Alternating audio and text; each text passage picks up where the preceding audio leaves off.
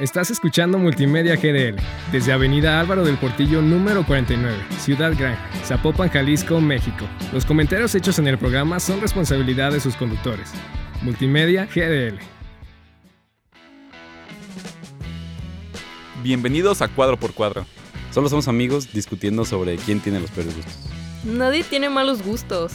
Uh, bueno, no me gusta Harry Potter ni Star Wars. Retiro lo dicho. Well, I read through that handbook for the recently deceased. It says, Live people ignore the strange and unusual.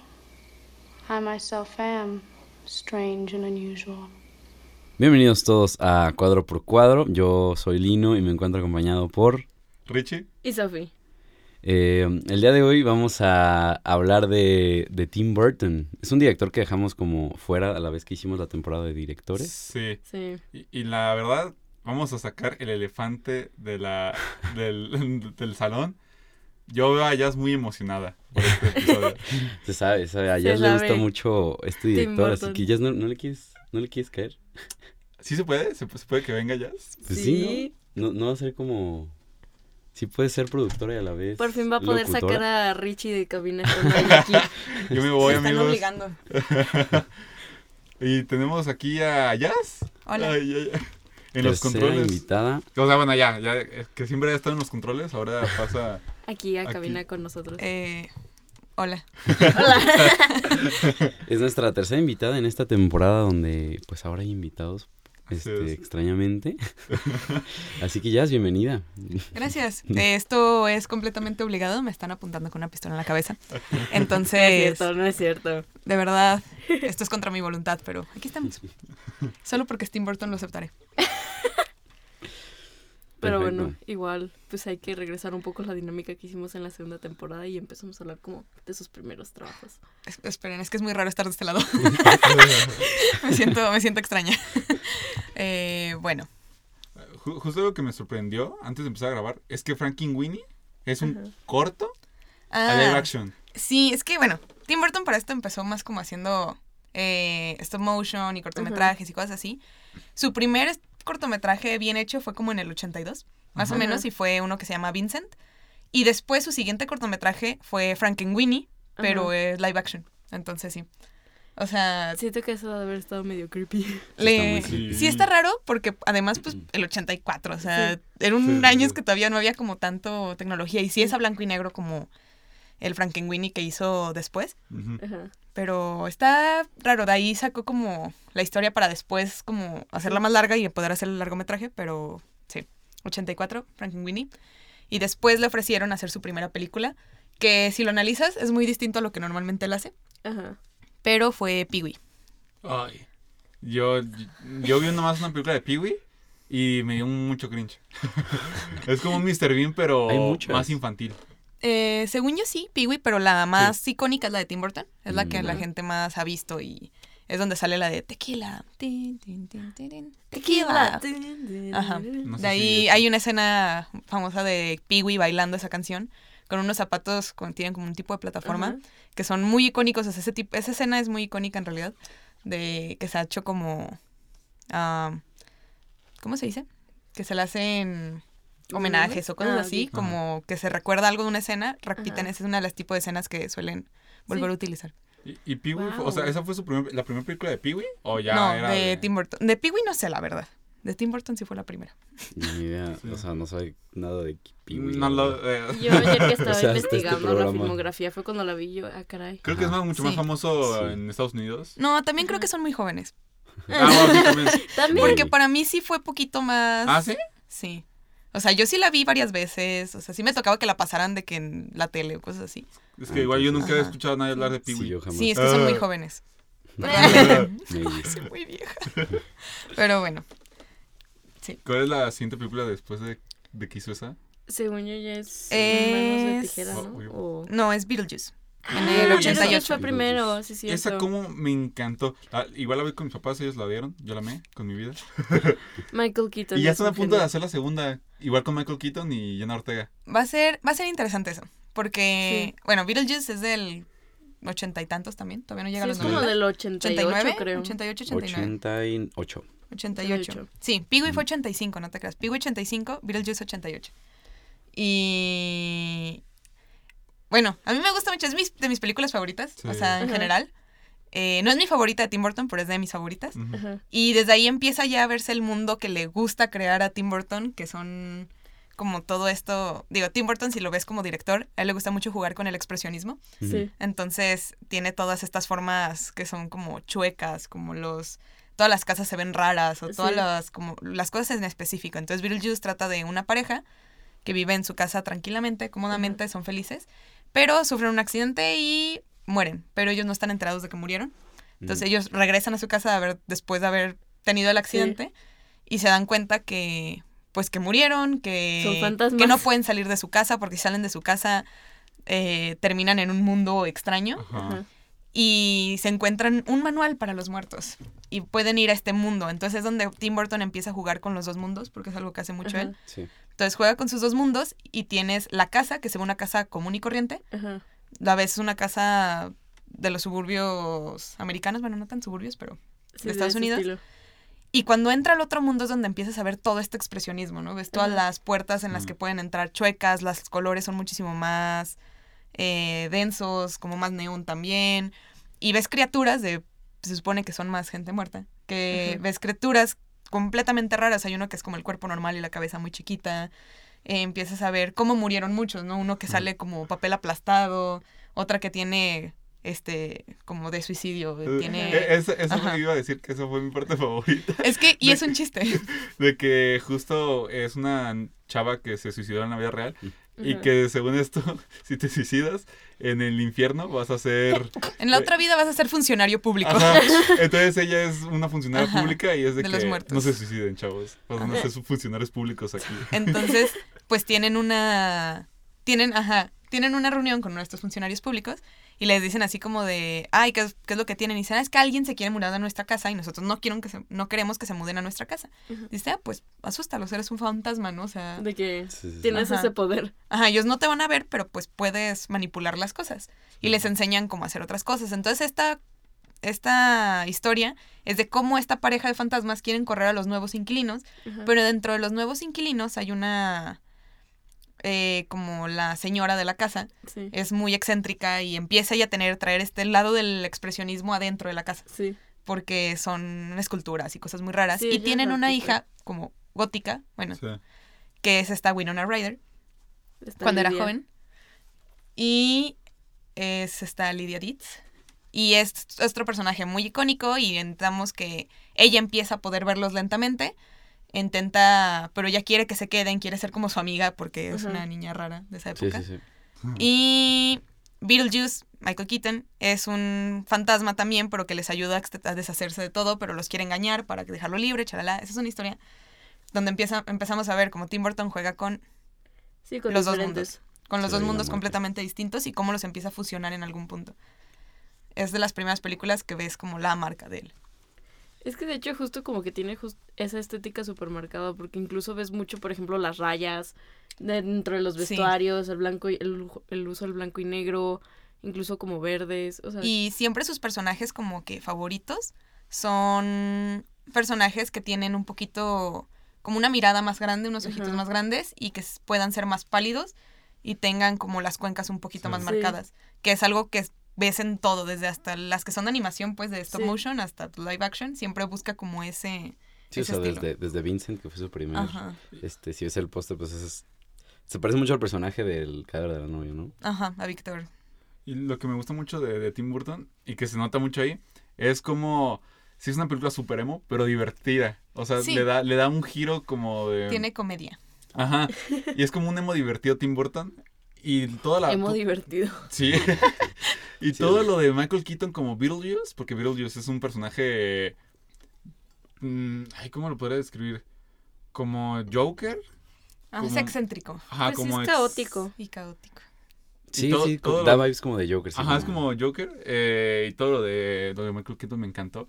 Y la neta creo que la... Espero que la segunda parte esté muy chida. Sí, es Yo como no una sé. comedia negra, ¿no? O sea, Sí, sí. le gusta mucho la... Como incluir comedia, pero dentro de lo... De lo raro, de lo perturbado. O sea, no sé, pues. Sí, sea, sí. sí, sí tiene el estilo muy marcado. Y eso, Beetlejuice no fue escrita por él, ¿verdad? No me acuerdo, creo que no. No, creo que es un cuento, de hecho. algo así. Ujú. No lo Sí, sé. porque había una caricatura también. O sea, Sí. Beetlejuice es una caricatura. Y, Y después veías- el musical. Ajá, y después han todo. Las caricaturas también son muy famosas de esta Lydia Dietz y Beetlejuice, pero un poquito más Sí. eh, como amigos, como más común. Y el mundo que ves fuera de, de la casa de los que se ven como unos gusanos espaciales o algo así, son muchísimo más comunes en las caricaturas. Ya. No es que yo, yo había visto, el, o sea, yo veía el póster mucho, pues, no sé, en. Netflix o así, o sea, lo veía. Y por el puro póster como que no se me antojaba, como decía, como, no, se ve muy chafa y así. Pero ya, la verdad es que puede estar un poquito... Pero cuando descubrí que era de Tim, de Tim Burton dije, bueno, pues no puede estar tan mala, ¿no? Entonces ya, por eso como que, no me acuerdo qué día como que dije, bueno, le voy a dar una oportunidad. Y sí me sorprendió bastante, ¿eh? la verdad yo no me, imagin- me la imaginaba así. Este, y sí, la verdad me gustó mucho. no me arrepiento de verla. Sí, es una gran película, la verdad. Es, es genial. Y de ahí vamos viendo cómo va haciendo más limpio su estilo. Sí. Pero antes de hacer más limpio su estilo, hizo Batman. Ah, sí. Ajá. Hizo la Con primera Michael de Batman Keaton. con Michael Keaton en el 89. Y esto fue... Se le ofrecieron hacerla Ajá. y... Pero él quiso hacerla que le dejaran como un poquito de su estilo. Sí. Entonces por eso vemos a un pingüino que es este Danny DeVito, sí. como un poquito más... Como debería de ser, si... Más literal un pingüino. Más Sí. literal un pingüino. O sea, parece más un pingüino. Todo es como más oscuro. Si alcanzas a ver las formas, un poquito del expresionismo por ahí y así. Sí, o sea, y, y la ciudad gótica es Ajá, literalmente. Y sí queda con la o ciudad sea, gótica. Las, es de mi ciudad gótica, es mi favorita, o sea, de verdad es como que da como estos vibes como de que de, de lo desconocido y es como si literal adaptas la, las- las- la caricatura de Batman, la serie animada a la a live action. Sí. A mí, a mí eso no me gustó tanto porque sí se me hizo súper, súper infantil. Y si bien sí es cierto que en cuestión de arte, toda la ciudad gótica, este, el pingüino, Gatúbela y hasta Batman, no, de Batman no me gustó mucho eh, cómo se viste. Pero todo se me hizo mucho, pero como tal la historia y todo Es lo que, que- pasa se me hace bien ridículo a mí. También tienes que tomar en cuenta el año. Sí, sí, sí. claro. O sea, es el, el 89. Ujú. O sea, en el 89 realmente ese era el Batman. O sea, no podías esperar tanta oscuridad como ahorita, Sí. como ahorita ves a todos los Batman nuevos que cada vez es más deprimente. Sí. En esa época era todo más caricaturesco. O Sí, sea, claro. todo era un poquito más todavía viniendo de las caricaturas, de las series animadas. También de la serie del Batman gordo, El por Batman, ejemplo. Sí, Sí, la de ah, ¿cómo se llama? Batman Ah, No me gordo. acuerdo. la Sí, la del Batman con cejas. Sí, ah, ay, qué terrible. Pero bueno, Sí, no. ese era, esa es la razón por la que también se ve un poquito más infantil, por así decirlo, porque todavía viene desde esa, Sí, desde esa estilo. escuela, desde ese Batman, ¿no? Ya después sí. se, se, se actualizó un poquito más y ya llegamos a un Robert Pattinson muy deprimido. Sí. A mí, la, a mí la historia de, de, la, de, de las Batman también no es de mi, no es mi favorita. O sea, la Sí, verdad, no. como que la historia no. Y luego tiene muchas cosas que, pues que no quedan con, con nada de Batman. Este. Y las escenas de acción son buenas, pero hay, hay veces que el, que el Batman, pues sí se siente como, como Darth Vader en la trilogía original de Star Wars, como que no se puede mover tanto. ¿No? Pero las escenas de acción bien. Lo que sí, el mejor Batimóvil y el mejor soundtrack de Batman jamás ha Sí, existido. el tema de Batman de O esa sea, película es una Es tan icónico que esa es la de los juegos de Lego, esa es la de... Sí. Es, es icónica. No, No. Esa, esa es la de la serie. Entonces, ¿cuál es No, la es la de- tarararán. La que sale en el trailer de Flash. Ah, que en Uh. Flash va a salir justo. Ajá. Ah, sí, cierto. Sí, el Michael mejor momento del trailer de Flash. Sí, claro. Pero hablando de trailers, también es, o sea, el tráiler de esta película de Batman, la gente se metía al cine a ver películas solo para ver este tráiler de esta película. Entonces es como un dato curioso muy cañón porque, pues sí, o sea, no, no El podían impacto. repetirlo in- infinitamente en YouTube. Como... Y a la gente le impactó tanto que veía películas solo por el tráiler de Batman. Increíble. ¿Y sabes qué estaría cool en esa película? Volviendo, también retomando un poquito lo de Tim Burton. Que no sé cómo van a llegar a ese universo donde está el Batman y Michael Keaton. Pero estaría chido que no solo mostraran en Batman y Michael Keaton, sino todo el mundo donde vive. Flashpoint. Imaginen que saliera el Joker de, de Michael No, sí, Keaton. sé que Flashpoint, pero Con no Jack entiendo si es una línea temporal alterna o si es un universo eh, alterno como en Marvel. O no entiendo cómo, cómo es que va a Pues, ser. Mira, si en la serie de Flash, como tal, pudieron sacar como cinco Flash de lugares distintos, de pueden también hacerlo con Batman. Pero lo que yo digo es que no quiero, o sea, a mí no me gustaría que solo saliera el Batman, porque la neta el Batman no me encantaba, sino todo el mundo. O sea, que muestren la ciudad gótica esa, estaría bien chido. Eso me bien. Meh. A ver si tienen el presupuesto Sí. después de... Después de. Ay, qué horrible. Bueno, Siguiente película. es otra de las más icónicas y donde más se ve ya el, El estilo el más- estilo de Tim Burton y es... Dumbo. No, Como Dumbo. te voy a sacar, te voy a apagar el micrófono. Eh, no, es eh, Edward, el hombre manos de tijera, Ah, sí. Uh, en el 89, Ah, que pero- es la primera película en la que participa Sí. Johnny Depp, Su actor favorito. su actor favorito. Es como su otro mitad. Antes, y también sale Winona Ryder, que en ese tiempo Winona era, Sí, era su musa antes de que Winona sufriera sus problemas. Ahora ¿Y es mm, Antes era Elena Bowman Carter. Después de Winona fue Elena. Sí. Ya se separaron. Todavía la sigue usando a veces. Pero, o sea, como, act- como actriz, porque no terminaron mal. Pero ahora va a empezar con Jen Ortega, Sí. porque todavía está joven, entonces todavía la puede explotar. hasta- Un rato más. Ajá, aunque él ya está medio viejo. Pero bueno, el hombre manos de tijera también juega. Ay, está muy triste.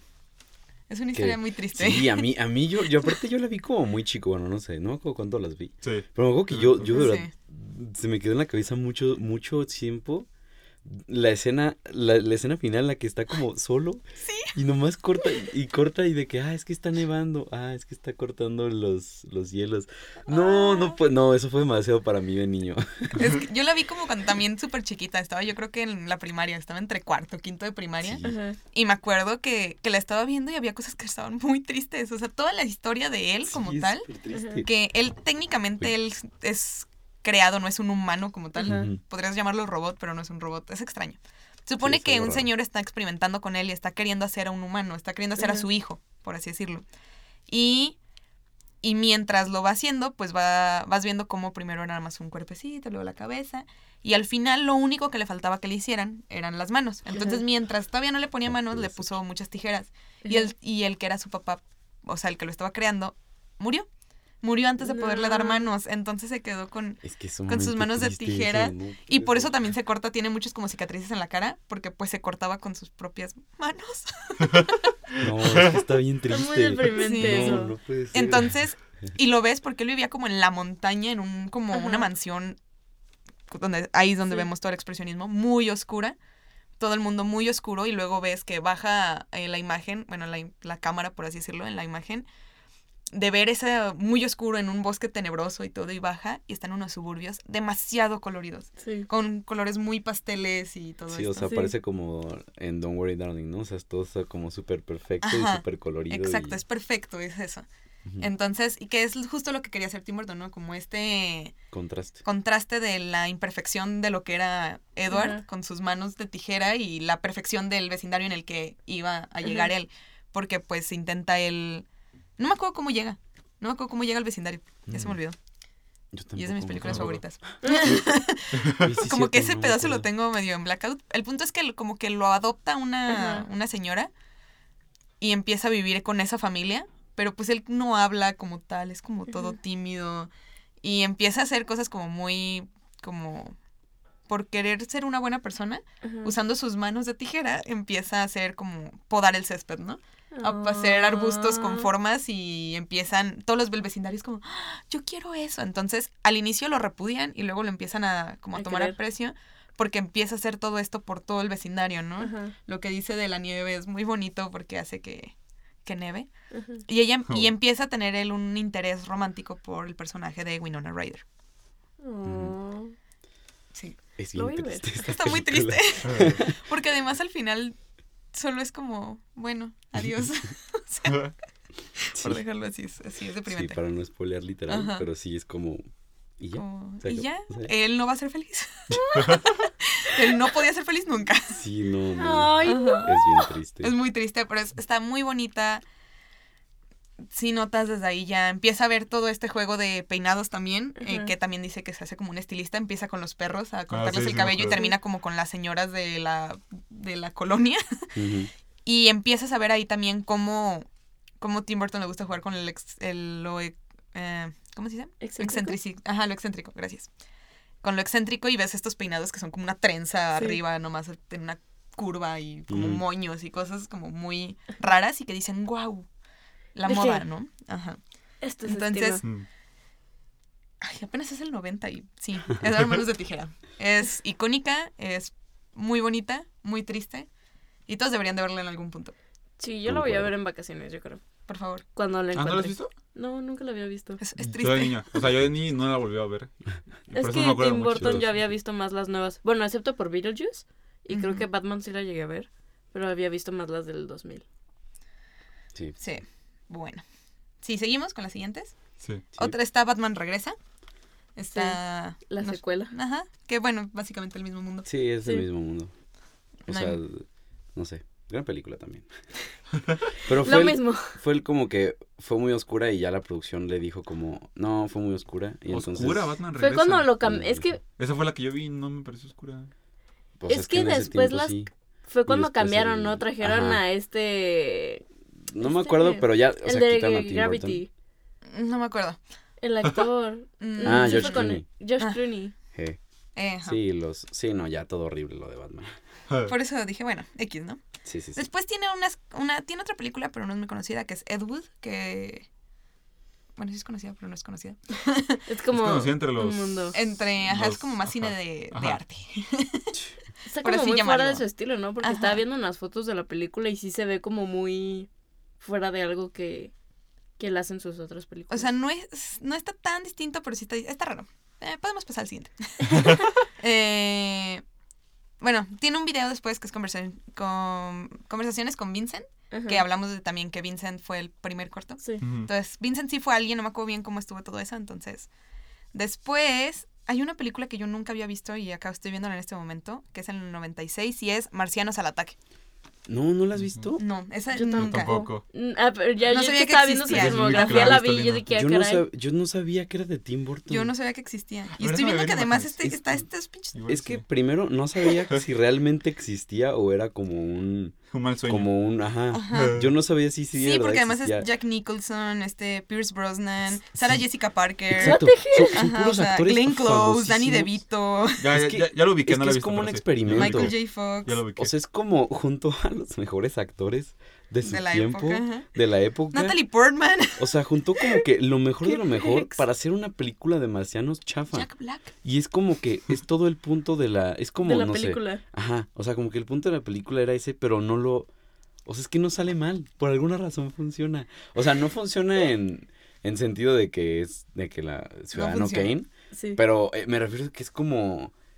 No sé cómo Que tratando de hacer una película mala de marcianos termina siendo una película Por- por- buena. Sí. Por las imágenes que veo, creo que es muy del estilo de payasos alienígenas asesinos, ¿no? Es algo así, o sea, es, ¿No es como Ay, un no. Está buenísimo. velocipastor. O sea, ¿sabes? Es como... Hay que...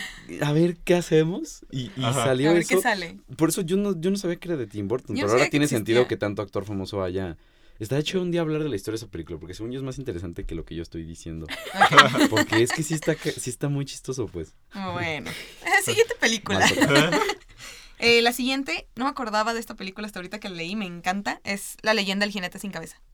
No la he Ay, visto. Que No, yo tampoco. es, No, ahora sí, otra vez Yo regresamos, siempre Johnny he Depp. escuchado la historia, pero... Johnny Depp es el, como el protagonista, que se llama, es como un detective, por así decirlo, viene a una gran ciudad y lo mandan a Sleepy Hollow, que es el, como Sí, el el- pueblo, y empieza a conocer a la gente, está apareciendo, él no cree en los fantasmas, como siempre, ¿no? Típico, típico detective que lo mandan a resolver un misterio sobrenatural. sobrenatural y él no muy- cree, ajá.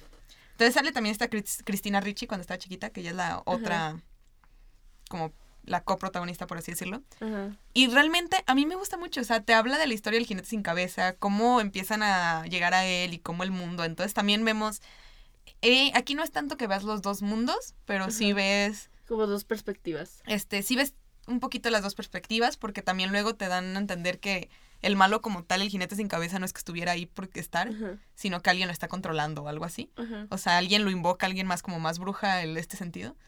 Y empiezas a ver todo, o sea, cuando llegas al pueblo lo ves como mucho el estas las ramas chuecas, todas las, o sea, los árboles como más el expresionismo que habíamos dicho. Y conforme va avanzando todo se va haciendo como más o sea, no que se vea bonito porque es como más de terror, se supone, Ajá. pero un poquito más iluminado tal vez. Sí. Entonces, está padre, se los recomiendo, de verdad, véanla. Es algo que puedes ver cuando, no sé, vas a una cabaña y la pones.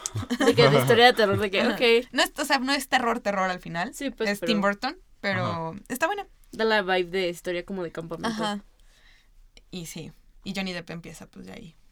Es más que Johnny. Depp en los noventas era, Era- era todo un... además era muy guapo. ¿no? Sí, por eso, era, era todo un estilo, era Sí, wow. 10 de 10. él Pero- y Leonardo DiCaprio. Y sí.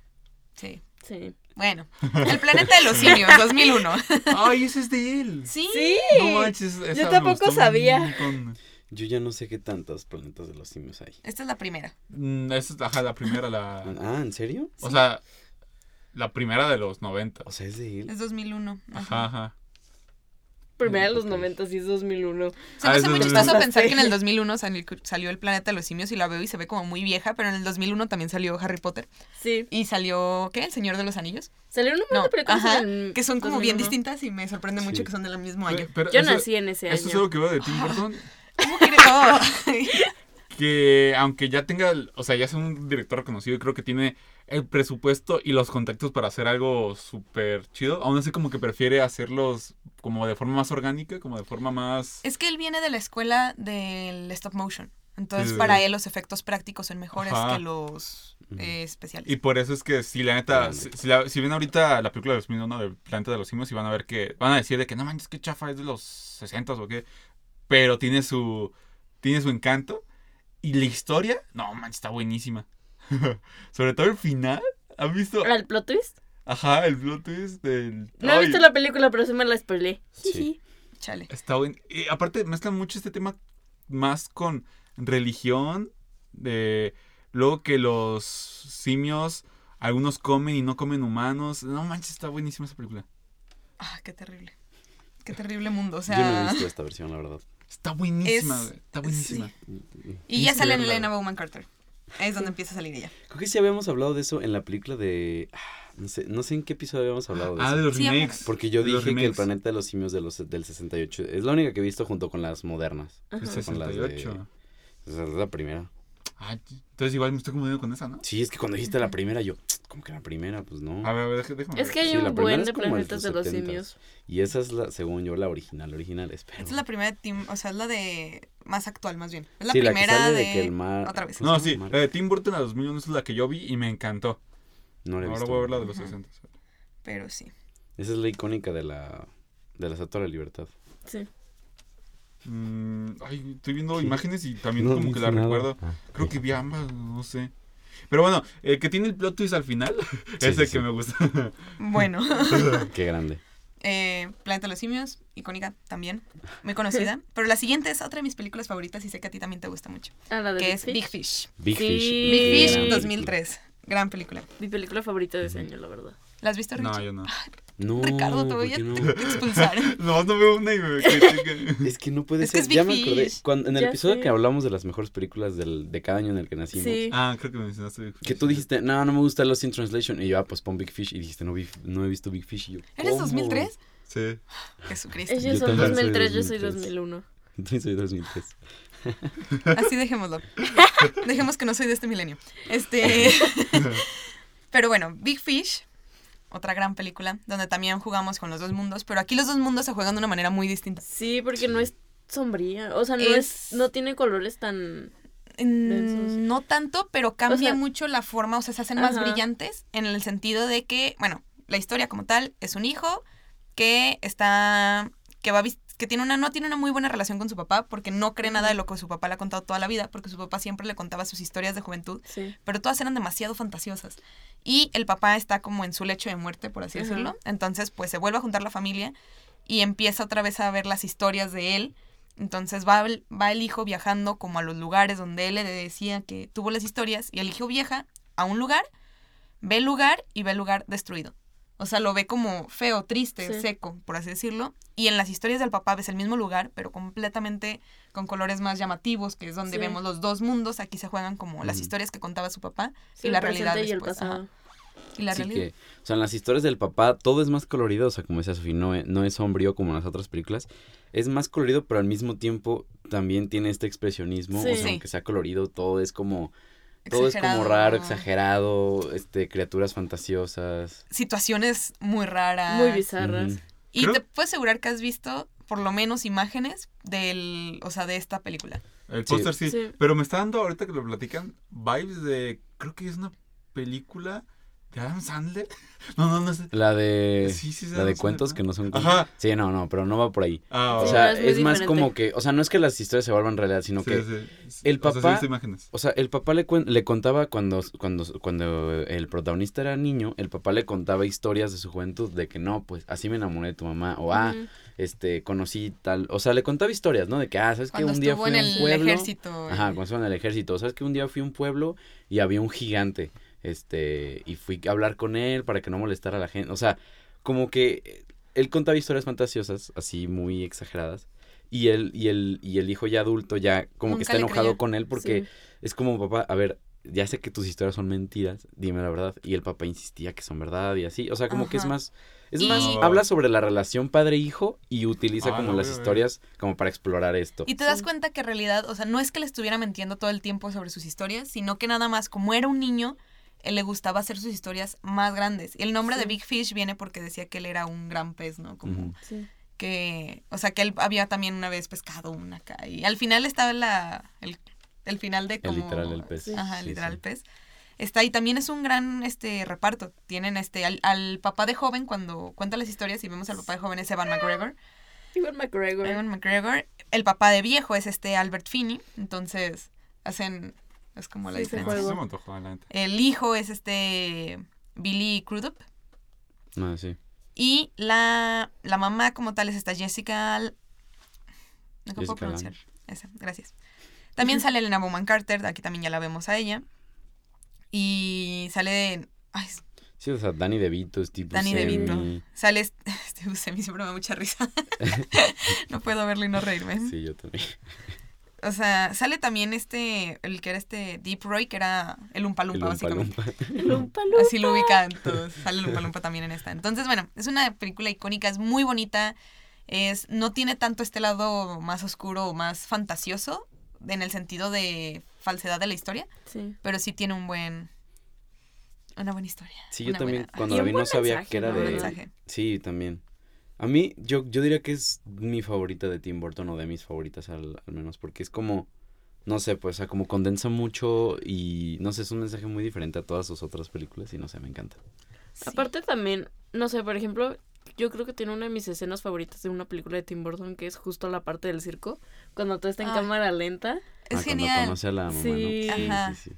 Es hermosa esa escena. Cuando conoces el amor de tu vida, se, el Sí. mundo se para, pero también así como se para, se acelera para como Sí, para que catch up. pase.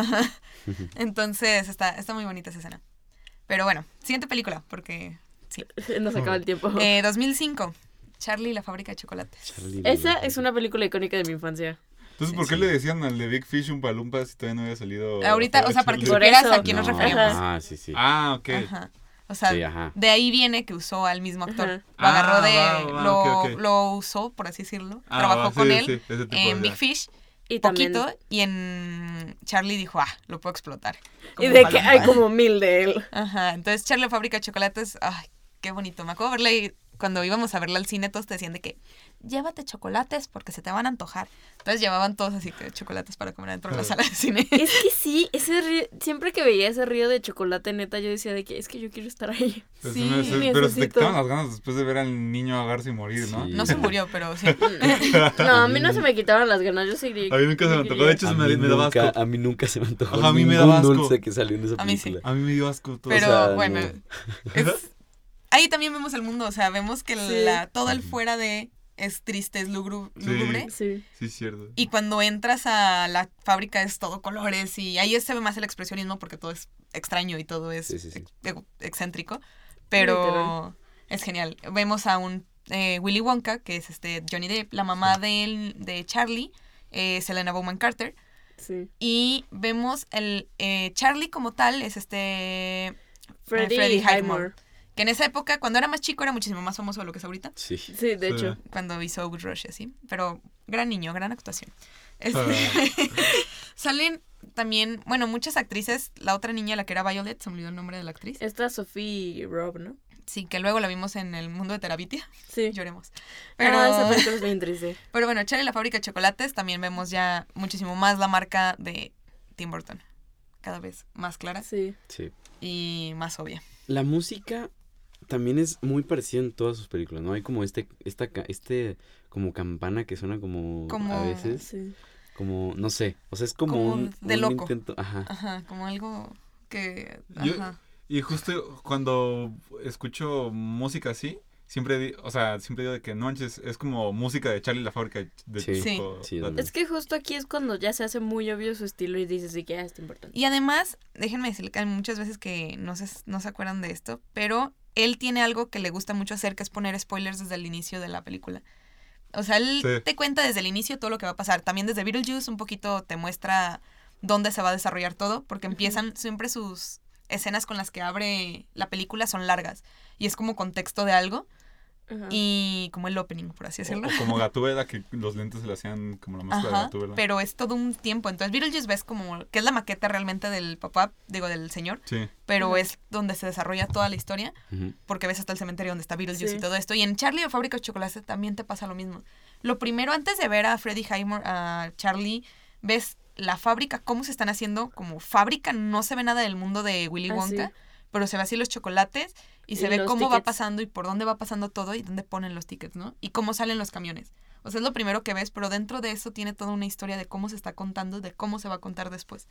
Entonces, eso es algo muy característico Nunca me que había fijado. en la película que Sí, sigue después de, de echarle fábrica de chocolates lo volvemos a ver muchísimo más claro.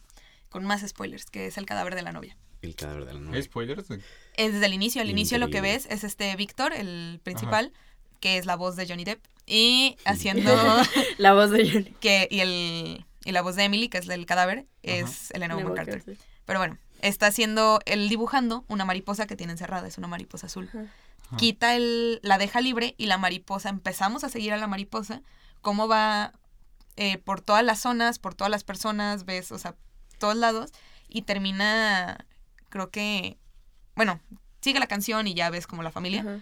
Pero al final, pues si recuerdas, las mariposas azules significan algo en específico, es alguien en específico, por no decir spoilers. Que todos ya la vieron. Ah. Sí, sí, sí. Entonces, o sea, bueno, X spoilers. Eh, la mariposa azul al final, Emily, o sea, el cadáver, logra llegar como a la otra vida, como completamente ya liberarse de todas sus cargas y se convierte en maripositas azules, en esas mariposas azules y Ah. vuelan así. Entonces, Qué bonito. des- es algo que también a Tim Burton le gusta mucho hacer, o le gustaba, ya, ya no sé. Pero ponía todas estas escenas del al inicio, Sí. contándote todo lo que iba a suceder o como por dónde iba a ir o dónde iba a suceder todo. Sí, como un repaso de mapa, Ajá, básicamente. un repaso del mapa. Y, y te lo dejaba como una escena al inicio, así como uno más. Y algo que pasa en, en esa película, que creo que es donde más se marca y que en todas sus películas se ve, es como el mundo de la sociedad es todo colorido pero feo y el mundo, en este caso de los muertos, es... De, de hecho, no, no te creas, de hecho aquí es al revés. El mundo de los vivos es súper lúgubre, lúgubre y el mundo de los muertos es súper colorido Sí, y bonito. y es que es lo que te ponen un poquito el contraste, que, que es dentro del contexto de la película. Te dicen que el mundo de los vivos lo único que les interesa es el dinero, es la- el estatus Sí. social, el, el ser más rico, el ser mejor en eso, ¿no? Entonces, por eso es tan lúgubre, porque tanto Víctor como Victoria, que es pues la chica con la que se tiene que casar, los dos son tristes en su vida. O sea, ninguno de los dos quiere lo que les están poniendo. Al final son afines el uno con el otro, aunque los van a obligar a casarse. Al final dicen, bueno, no está tan mal, pero sus familias quieren cosas distintas a los que lo- ellos quieren. Entonces, a la hora que cuando van al mundo de los muertos, pues ya están muertos y ellos pueden hacer lo que quieran, ¿no? Entonces ellos son felices, hacen fiestas cuando llega uno nuevo y ves que todo el mundo de los muertos es muchísimo más divertido, Sí. al nivel que dicen, cuando se colisionan los dos mundos, Ajá. es, son unos... Es algo raro porque no sabes si se está haciendo más alegre o más triste un lado que el otro. Hmm, Sí. Cierto. Sí. Ay, Y Sí. bueno, nada más como ahorita que vimos el cadáver de la novia, que es stop motion. eh, hay otros que muchos que creen que es direct- dirigido Mm. por Tim Burton, que Ah, es este sí. El extraño mundo de Jack y Coraline. Pero en ninguno de los dos él es director, es productor, nada más. También eh, Jack el durazno gigante, ¿no? No, pero eso Jimmy. sí. Ah, No, No, esa esa no. Oye, esa no la la pregunta... ¿el Sí, no, por eso. Es que Ajá. escuché que lo ¿El estaban Grinch no tuvo nada que ver este Tim Burton? Porque el Grinch se me hace súper Tim Burton. El Grinch es muy Tim Burton. Es muy Tim Burton, pero, Pero no es. Tim Burton. Pero No, no, está es que es más Pero es Doctor que es Doctor Seuss. Seuss. Ajá, Doctor Seuss también juega mucho con los dibujos va. así. Ah, Y sí, es Doctor Seuss. Sí, pero eso se puede confundir, pero... Pero Sí. no tanto. Y digo, ya avanzando más rápido porque ya llevamos mucho tiempo. Y yo estoy de este lado y se me va el tiempo ahora a mí. ya, Para oigan. que veas, para bueno, que Ah, sí, para que no nos regañes.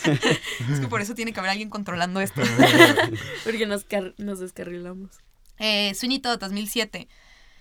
Ay, ¿Quién? a mí me encantan los cuál? musicales. Sweeney Todd. Ni idea. No, Ni no, idea no. tampoco. ¿Has escuchado de Sweeney Todd? No, ni idea. Sweeney. Todd es un gran musical, muy famoso, de, es un barbero. De los pasteles y es Johnny, aquí otra vez vemos a Johnny Depp, vemos a Elena Bonham Carter como pareja, Su reparto Eh, principal sale Alan. Rickman, sale Timothy Spall, salen muchos de, de Harry Potter. este, sale esta, este Sasha Baron Cohen, Jamie Campbell Bower, mm, muchos. Salen muchos, es una historia de un barbero que empieza a Sí. asesinar a la gente y, la, y su esposa hace pasteles de carne con los cuerpos. Oh, Ajá. Está muy. Está muy, es oscura, es oscura, pero es un musical. Está, está muy raro. Es que justo es como de esos musicales que sacaron en. No sé si en la misma época, pues, pero de esos musicales que empezaron a sacar de historias muy oscuras. O sea, porque está el de Sweeney Todd, está el de Jack y Mr. Hyde, Sí. está el de Drácula. O sea, hay, hay unos musicales bastante dark. Pero es un gran musical, se los recomiendo mucho. O sea, es una gran historia porque además no es un musical acá de que se ponen a bailar o algo así. Son canciones, obviamente, por el Sí. contexto más Sí, más oscuro, más góticas. Sí, como, como el mundo de Jack o así, ¿no? Ajá. Son más... Y, es, y, y el extraño mundo de Jack es infantil, este no. sí, Entonces, sí. ajá. Eh, se las recomiendo, véanla, es muy buena, deberían de verlo. Sí ganas de verla, la. Eh, después de esa nos saltamos a Alicia en el País de las Maravillas. Mm. Que Yo le tengo mucho cariño a esa Yo película, pero porque la vi. mu- O sea, la vi en el momento. Ajá, la vi en el momento y Igual. fui con mi papá. Fue la primera película en 3D que vi así en el cine. Entonces, no sé. A mí ¿3D? me gusta mucho. A mí me Bueno, gustaba mucho. sí. A Sí, cuando, cuando lo pasaban en Disney y así, yo la veía Sí. mucho. Pero No, yo la No vi es en buena. cine. no, no. No es No es buena, buena. pero es genial para las personas que crecimos con ella. Sí, es como No es nostálgica. buena, pero tampoco es muy mala. No, tampoco. digas, Bueno, no, a- mala, a, mala mí no es. A mí, o sea, a mí se me hace muy bien los visuales, o sea, el, el- la historia como el, este, como que, a dónde llevaron como, de que Alicia sí, o sea, sí fue de niña y como que Ajá, regresó. Que y es más como el después. Ajá, como Sí. que exploran todo esto, a mí me gusta, me gusta bastante. A mí me gustó que también ya empezaron a jugar más como con los libros. Mm. O sea, el primer libro como tal de la Alicia chiquita es sí es así, es un poco medio fumado, por así decirlo. Sí. Pero en esta Alicia, pues también es una Alicia más grande. Entonces ella también ya no les cree tan fácil todo lo que le dicen. Y ya no llora por todo. O sea, Sí. se vuelve muy interesante. También tenemos otra vez ya el cast recurrente. Elena Elena Carter. Eh, pero bueno, siguiente. Siguiente. Eh, ya me dijeron ustedes que no la han visto y no entiendo, pero es Sombras Tenebrosas, 2012. También sale Naomi Sí. Carter, Johnny Depp. Se ve muy interesante. Es de la verdad. vampiros. La verdad, no es la mejor película del mundo. Pero está interesante. O sea, Está yo creo que la pueden ver por, por decir que ya que la vieron, ¿no? O sea, nomás por tomarla en cuenta. Es, es muy parecido el estilo a lo que fue Alicia en el País de las Maravillas. Ajá. O sea, el estilo es como... Es menos fantasioso en el sentido de que no hay tantas criaturas y así, pero el mundo como tal es muy similar. Básicamente es el mismo. Y después vamos a Frankenweenie 2012, que Buenísimo. ya hizo él lo que hizo su primer, de sus primeros cortometrajes. Sí. Ya lo hizo su largometraje, pero ahora en stop, Stop motion, motion. blanco y negro por completo. Y es muy bonito. Ay, es que Es muy buena película.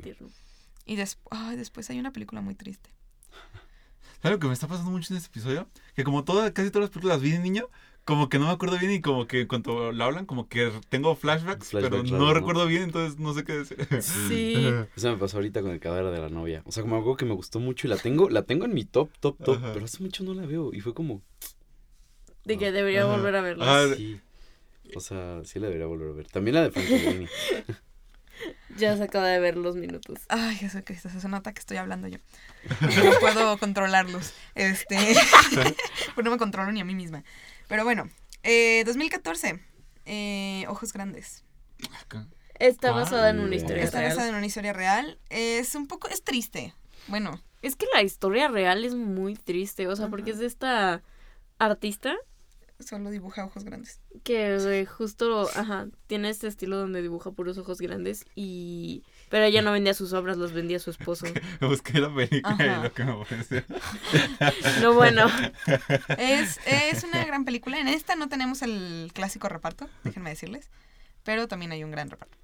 Es está Amy Adams y Christopher Ah. Waltz. Chris, Christoph Amy Adams. Waltz, Danny Huston, Kristen lo Ritter. ubico.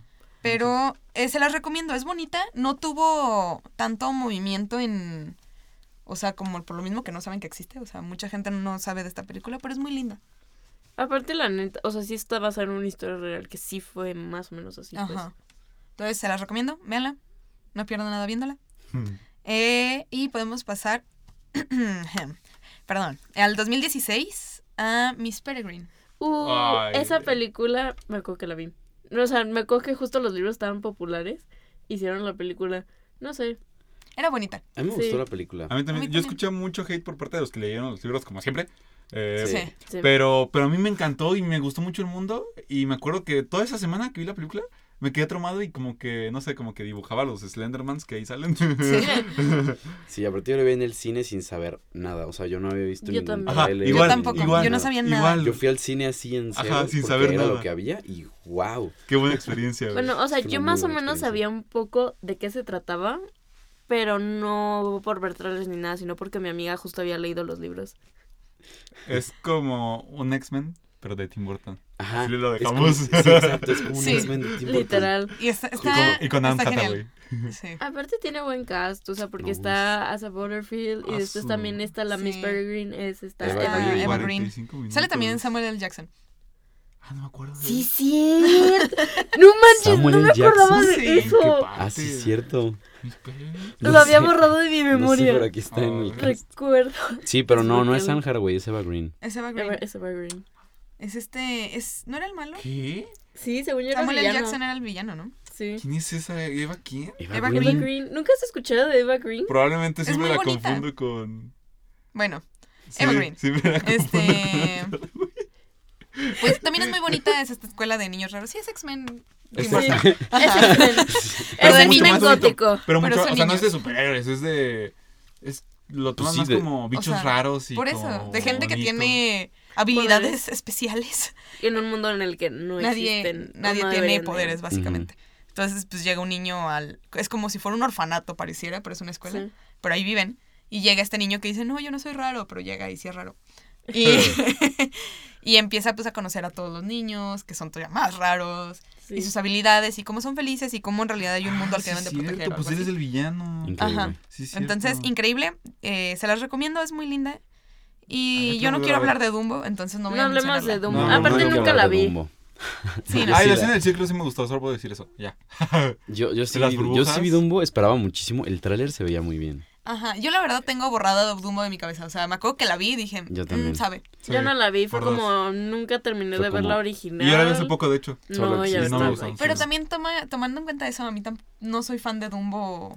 Dumbo, de Dumbo O sea, en no- no general. súper, Sí, súper no, fan. yo tampoco. No súper, súper fan, pero sí, sí me gusta Dumbo, pues. O sea, así como para así sentirme decepcionado por esta. Ah. Entonces también no esperaba nada. O sea, esperaba un poquito más. Pero no esperaba nada y no- aún así me decepcionó. Pero bueno, este, ya, Merlina y ya. Ay, Merlina la serie. adoro, lo adoro. o sea, yo odio a la gente que dice de que, nah, es que serie para niñas. A mí me encantó. Es que también Merlina no es. O sea, todos esperaban ver Locos Adams. sí, claro. Sí. Pero a ver, era Merlina y es una serie dirigida a una generación diferente. Claro. Sí, no. O sea, no puedes Y, poner lo mismo. y yo me sorprendí que Tim Burton dirigiera creo que los primeros tres, cuatro capítulos, y creo que también el último. Y se me hace que conecta muy bien también con esta, como que supo conectar con esta generación. Sí, es que además, digo, ahorita que van a sacar la segunda temporada, me parece. Sí. Uy, sí, Está favor. Jenna Ortega, que es Merlina. Ella está metiendo muchísimo más su cuchara y por eso también. Sí, Porque hay cosas que a Sí. ella no le parecen que se estén haciendo, como para rescatar el personaje y cosas así. Entonces, ajá. que no le parecieron los triángulos amorosos. pues es Sí. que es Los Merlina. Sí, claro. Es que Merlina no es como que un personaje que quieras romantizar. O sea, no sé, va muy en Sí, contra del está, personaje. está muy raro Sí. O sea, no que no tenga pareja, pero sí que no te estén triángulos amorosos. O sea, yo creo que es... Pues es que hasta que tenga pareja está medio. Digo, sí, Sí. tuvo pareja en los Locos Adams. Ajá, es que Pero- yo creo que... Pero. Berlina X. sería de que me gustas. ¿Te gusto? No. Ah, pues al- adiós. ¿Te gusto? Sí. Ah, está bien. Entonces andamos. O sea, siento que sería a mí muy... algo. No sé. Pero algo que se me hace lindo y que se me hace ver como un poquito am- de los dos lados de Tim Burton que, que luego no se ve tanto es como con la amiga, que es Ah, sí. arcoíris, Ah, sí, unicornios claro. y. Sí, claro. Siempre es Y ella este, este contraste darks. entre súper oscuro y súper. Entonces. muy bien. fresita. Estuvo bien chida Merlina. Pero bueno, Tim Burton. Tim Burton. ¿Y eso ya Tim fue su último? Sí. Eh, es lo más reciente. Vimos Es que tuvo un rato que no hizo nada, sí. No, pues que después de Dumbo. Y, y yo creo que la Después de neta. Diana No, pues Ortega es la mejor actriz para películas de Tim Burton. Porque ¿Diana tiene, este Es su estilo. estereotipo. Es completamente lo que ella cree, es completamente lo que le gusta ver a Tim Burton en una actriz, así como los ojitos oscuros, como ver este la mirada más profunda, ojos grandes, la cara un poquito más afilada y, y termina siendo por completo pues lo que le gusta a Tim Burton. Entonces eh, van a ser una buena dupla y probablemente la va a seguir usando para otros proyectos. Sí, sí lo puedo ver en el futuro. Eh, ¿Escuchaste eso? Es ¿Ya? que bueno, les voy a poner contexto de lo que está sucediendo aquí. Se escucharon las cortinillas en nuestros audífonos de fondo, pero lo que ellos no saben es que cuando yo estoy del otro lado, yo voy recorriéndolas para que ellos no las Sí. escuchen. Pero como yo estoy aquí, pues obviamente iban a aparecer. Ah, ok. Wow. Yo pensé que lo Y tenías- probablemente ahorita vayan a escuchar música. Pero, pero todo bien, la, la gente no lo está escuchando. Ok, ok. Ah, bueno, bueno. Ok. Es que fue un momento bizarro. Sí, fue como, ok, pues. Pero entonces, esto quiere decir que ya tenemos que terminar esto, por favor. Sí, ya. Ya, ya terminamos prácticamente. Sí, ya, ya. Pues lo último fue Merlina. Gracias. ¿Quieres despedir ya? A ver si te. Si... Yo hablé Nah, todo. No, pero no lo leas. Ah. A ver si te lo ver, aprendiste. ¿Cómo lo voy a de aprender tantos- yo? Es Lo Hemos llegado al final de este programa, no sin antes recordarles que nos sigan en nuestras redes sociales, en Instagram como cuadro X cuadro guion bajo y en Twitter como, no me acuerdo el de Twitter. Eh, nos despedimos no sin antes, ¿qué? Ah, no, ya eso ya lo dije. Eh, Yo no me acuerdo nosotros no fuimos no Lino. Richie y algo así. No Sí. sé, ¿lo dije bien? Instagram, Casi. cuadro X, cuadro guion bajo podcast. Y Twitter, cuadro X, cuadro guion bajo. me equivoqué, era Sí, primero Twitter, Pero luego todo lo Instagram. demás bien. Muy bien. Estén atentos a nuestro Spotify, iTunes y todas nuestras plataformas. plataformas. No se pierdan a la variedad de programas que tiene Multimedia GDL. Eh, gracias a Yasmín. Ah. Gracias. Y cabe aclarar, porque ya es la que justo se encarga de todos los podcasts. Seguro saturé esto, una disculpa. Eh, pero bueno, eh, se despiden de ustedes. Sofi. Richie. Lino. Y Jazz. Y bueno, la función ya terminó. Quítense sus audífonos. Y no esperan una escena postcréditos. Esto es un podcast, no una película. Estás escuchando Multimedia GDL desde Avenida Álvaro del Portillo número 49, Ciudad Gran, Zapopan, Jalisco, México. Los comentarios hechos en el programa son responsabilidad de sus conductores. Multimedia GDL.